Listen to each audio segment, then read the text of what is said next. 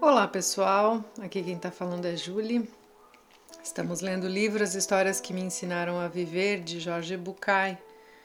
Estamos na página 165.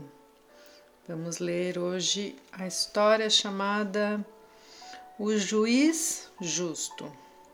Penso que ele vai continuar neste tema da mentira, né? Vamos ver o que, que ele nos diz. Como sempre acontecia, depois que minha cabeça passava por uma revolução, as ideias começavam a decantar e as relações entre elas tornavam a se recuperar. Quantas vezes havia tentado entender o mistério que faz com que as pessoas caiam em mentiras? O que passa pela cabeça de um indivíduo que compra coisas por um preço muito abaixo do que praticado no mercado e depois acaba descobrindo que a mercadoria é um lixo? Finalmente eu tinha resposta. Qualquer vítima de um vigarista pensa que em algum momento poderá se beneficiar da situação. A maioria passa um tempo curtindo as vantagens conquistadas, acreditando que os espertos são eles. Eu fazia a mesma coisa quando mordia uma isca? Sim, claro que fazia. Prender-me numa isca é o mesmo que ficar pendurado em qualquer promessa ou afirmação que pareça agradável aos meus ouvidos. É fácil morder um anzol que tenha na ponta uma tentadora minhoca, ou pior, uma atraente, colorida e vistosa isca em forma de mosca, de plástico. Então eu mordo a isca e me pergunto: os outros, o que, o que pescam? Quais serão suas iscas favoritas? A promessa de amor verdadeiro? A fantasia da aceitação total? A valorização e reconhecimento por parte dos demais? A vaidade de se destacar? A vontade que os olhem como eles desejam ser? O apoio incondicional de outra pessoa? Eu ia notando que, com o tempo, a experiência e o crescimento, aprendi a cuspir mais rapidamente as iscas que mordia. E quantas feridas, Jorge? Você me ensina a desprezar as minhocas mortas e descoloridas? Me alerta permanentemente sobre as moscas de plástico presentes nos anzóis, mas acho que não pode me mostrar como não ser ferido. Parece que o destino dos crédulos como nós é ter cicatrizes. O mínimo que eu quero é não lamentar mais. Eu me recuso a aceitar que os outros decidam se vão me machucar ou me curar. Não quero. É o preço, Demian, é o preço. Você se lembra da rosa de O Pequeno Príncipe? Sim, já sei onde você quer chegar. É preciso tolerar algumas larvas se quiser conhecer as borboletas. Exatamente, confirmou Jorge. Fiquei em silêncio, sentindo uma estranha mistura de dor, indignação, resignação e impotência, e reclamei. Continuo pensando que o mentiroso tem muitas vantagens. Às vezes sim e às vezes não, disse ele. A mentira possui muitas desvantagens. De toda maneira, o pior da mentira é que ela não é eficiente. Mais cedo ou mais tarde ela fica exposta, e o que tenha sido conquistado por meio dela se desvanece, como a névoa do sol. E tem mais: às vezes a vida faz injustiça, e o feitiço se volta contra o feiticeiro.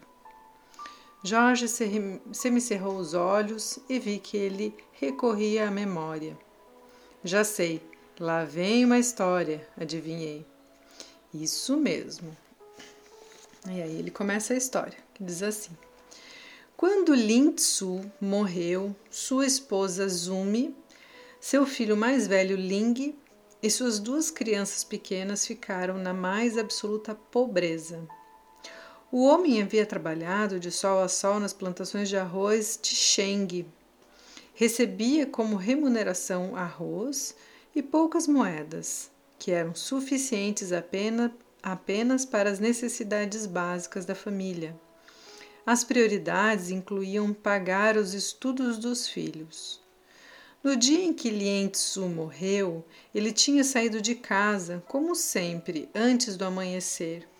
A caminho da plantação, escutou os gritos de socorro de um ancião que estava sendo levado por, pelas caudalosas águas do rio.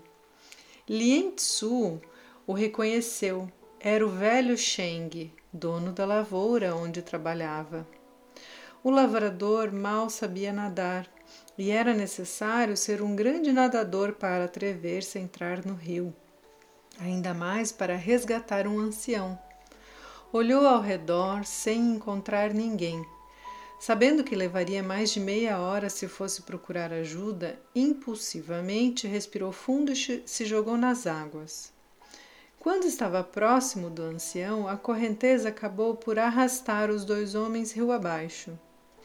Os corpos sem vida pareceram abraçados no remanso do rio, alguns quilômetros à frente.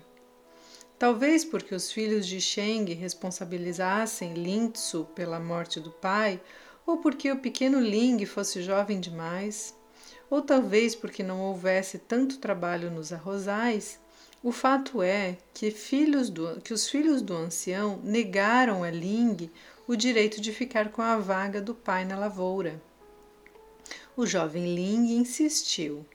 Primeiro argumentou que já tinha 13 anos, idade suficiente para trabalhar. Depois cobrou o direito de ficar com o cargo e finalmente falou de sua capacidade e habilidade manual. Mas não conseguiu convencer ninguém. Então passou a implorar, apelando para a dificuldade financeira da família. Mesmo assim, o jovem foi convidado a se retirar. Ling ficou indignado e começou a berrar, falando do sacrifício do pai, de exploração, direitos, deveres e exigências. No meio da discussão, ele foi empurrado com violência no meio da rua poeirenta. Desde então, a família só comia quando Ling arrumava algum trabalho temporário ou quando a mãe lavava e costurava roupas para fora.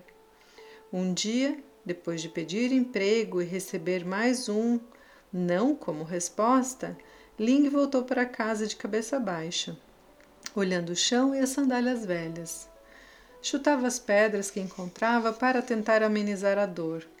De repente, chutou algo que fez um ruído diferente. Agachou-se e percebeu que não era uma pedra, Tratava-se de uma bolsinha de couro empoeirada, fechada com barbante. O jovem acertou-lhe outro pontapé. Não estava vazia. Fazia um som agradável a rodar pelo chão. Ling continuou chutando a bolsinha durante horas a fio, escutando o atraente barulhinho metálico. Finalmente pegou a bolsa e abriu. Descobriu um monte de moedas de prata, muitas moedas, mais do que ele havia visto em toda a sua vida. Eram quinze novas, bonitas e brilhantes moedas de prata. E eram dele.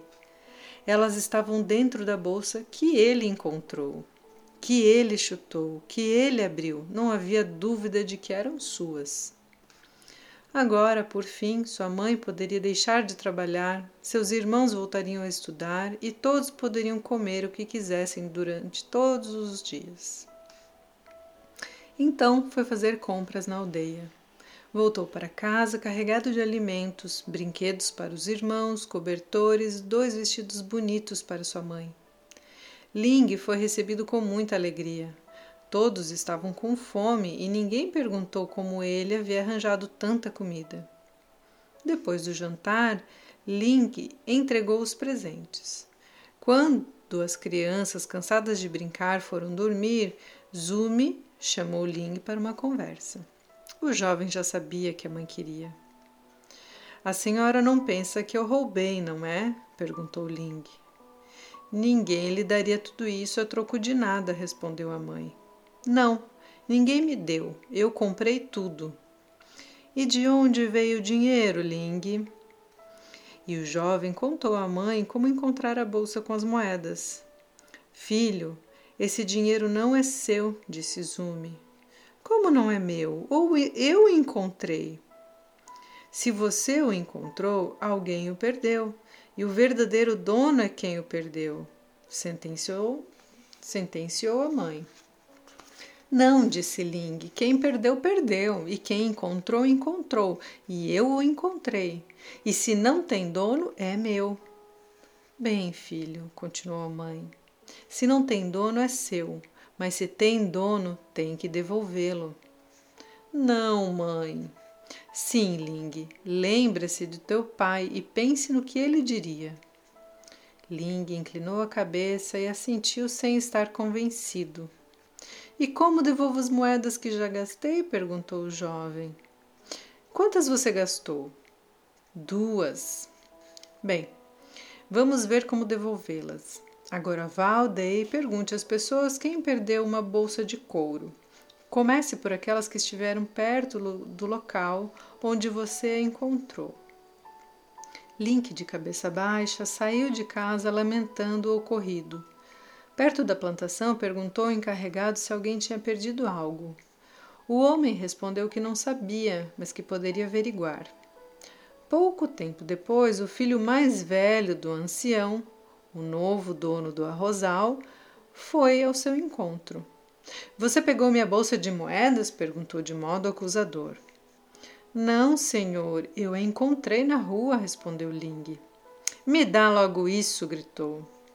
O jovem tirou a bolsa de dentro da roupa e a entregou. O homem começou a contar as moedas. O rapaz se antecipou. Só faltam duas moedas, Sr. Cheng. Vou devolvê-las assim que puder ou trabalharei de graça até compensá-las. Treze, treze! gritou. Onde estão as moedas que faltam? Já disse, senhor, eu não sabia que a bolsa era sua, mas devolverei seu dinheiro. Ladrão, interrompeu o homem, ladrão, eu vou ensiná-lo a não ficar com o que não é seu. E saiu à rua gritando: Você vai se ver comigo. Ling voltou para casa sem saber o que era maior, a raiva ou o desespero. Quando chegou, recebeu o consolo da mãe. Zumi prometeu falar com esse homem para chegar a um acordo. Porém, no dia seguinte, o emissário do juiz chegou com uma citação para Zumi e Ling pelo roubo de 17 moedas de uma bolsa. 17! O filho do ancião declarou ao juiz, sob juramento, que uma bolsa de couro havia desaparecido do seu escritório. Foi no mesmo dia em que Ling apresentou-se para pedir trabalho, declarou Sheng. E no dia seguinte ele apareceu dizendo que havia encontrado uma bolsa e perguntando se alguém havia perdido. Que sem vergonha! Continue, senhor Sheng, disse o juiz. Eu disse que a bolsa era minha e quando ele a devolveu, imediatamente confirmei o que suspeitava. Faltavam moedas. Faltavam 17 moedas de prata. O juiz escutou atentamente o relato e olhou para o rapaz, que, envergonhado pela situação, não se animava a falar. Quer dizer alguma coisa, Ling? A acusação é muito séria. Senhor juiz, eu não roubei nada. Encontrei essa bolsa na rua. Eu não sabia que o dono era o Sr. Sheng. É verdade que abri a bolsa e também é verdade que gastei parte das moedas em comida e em brinquedos para meus irmãos mas foram só duas e não dezessete, disse o jovem, soluçando. Como poderia ter pego dezessete moedas se na bolsa só haviam quinze? Eu peguei apenas duas moedas, senhor juiz, apenas duas. Vejamos, disse o juiz, quantas moedas tinha na bolsa quando Ling a devolveu. Treze, respondeu o dono do arrozal. Treze, concordou Ling. E quantas moedas tinham na bolsa quando desapareceu? perguntou o juiz. Trinta, Excelência, respondeu o homem. Não, não, interrompeu Ling. Tinha só quinze moedas, eu juro, eu juro. Você poderia jurar que a bolsa tinha trinta moedas de prata quando estava em seu escritório? Lógico, senhor juiz, confirmou. Eu juro. Sumi levantou timidamente a mão e o juiz concedeu-lhe a palavra. Senhor juiz, meu filho é ainda uma criança e reconheço que cometeu mais de um erro. Mas uma coisa posso afirmar: Ling não mente. Se ele diz que só gastou duas moedas, é verdade. E se diz que a bolsa só tinha 15 moedas quando a encontrou, também deve ser verdade. Talvez, senhor, alguém tenha encontrado a bolsa antes. Já chega, senhora, interrompeu o juiz. Sou eu quem deve analisar o que aconteceu. A senhora queria falar e eu permiti. Agora sente-se e aguarde a sentença. Queremos justiça, Excelência, disse Sheng. O juiz fez um sinal a seu ajudante para que tocasse a campainha, pois daria seu veredito. A situação, inicialmente confusa, agora se tornou clara. Não tenho motivos para duvidar da palavra do Sr. Sheng quando jura que perdeu uma bolsa com 30 moedas de prata. O homem sorriu malvadamente, olhando para Ling e Izumi. No entanto, o jovem Ling afirma ter encontrado uma bolsa com 15 moedas, continuou o juiz, e tampouco tenho motivo para duvidar no que diz. Houve um silêncio na sala. Portanto, continuou o juiz, este tribunal conclui ser evidente que a bolsa encontrada e devolvida não é a que o Sr. Sheng perdeu. Desta forma, não condiz nenhuma reclamação à família de Lintsu. Porém, ficará arquivado o pedido do demandante e a ele se deverá entregar qualquer bolsa com 30 moedas de prata que seja encontrada nos próximos dias. O senhor, o juiz, sorriu e olhou para o agradecido Ling. Quanto a esta bolsa, jovem?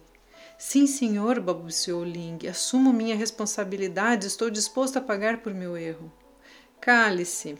Quanto à bolsa, com as quinze moedas, considerando que ninguém a reclamou ainda e que seja pouco provável que o faça, disse olhando a Sheng pelo canto de olho, julgo que ela poderia ser declarada propriedade de quem a encontrou. E se foi você quem a encontrou, é sua. Mas meritíssimo, começou a dizer Sheng. Excelência, tentou falar Ling. Senhor juiz, quis intervir Zumi. Silêncio, ordenou o juiz. Caso encerrado. O juiz ficou em pé e saiu rapidamente do recinto enquanto o ajudante tocava campainha. E assim ele terminou essa história. Muito legal, né? Porque acabou que o, o menino acabou ficando com. que estava falando a verdade, acabou ficando com a recompensa, né? Lá no começo ele fala do quanto a gente quer acreditar às vezes nas mentiras, né? E eu fiquei pensando naqueles casos das pessoas que caem naqueles aquelas coisas de internet que você vai ganhar muito dinheiro em pouco tempo e tal. E muita gente cai nesses nesses truques, né? E justamente porque querem acreditar, né? Querem acreditar naquilo que que o outro está lhe dizendo, porque se você parar um pouquinho, né? Para pensar, vai, vai ver que não tem dinheiro que faça assim, que possa render, né? E nem mercado de bolsa de ação rende tanto quanto esses charlatões falam, né? Mas as pessoas caem porque elas querem acreditar naquilo. E eu fiquei pensando nisso, né? O quanto às vezes a gente quer acreditar na mentira do outro e é um um lugar mais confortável, né? Essas histórias estão me fazendo pensar sobre isso. Espero que vocês também recebi mensagens de agradecimento. É, entendo que a gente está tá todo mundo passando por momentos difíceis e fico feliz de saber que esses áudios possam estar tá fazendo companhia aí para vocês depois de tudo isso com o Covid, agora com os ventos, né, que tivemos esses desastres naturais. É, fico feliz de que essas histórias, ou pelo menos esse momento que a gente tem para ler um pouquinho juntos, esteja fazendo bem. Fico bem agradecida. Espero que vocês tenham um ótimo dia, dentro da medida do possível, né? Pelas nossas situações. E até o próximo áudio.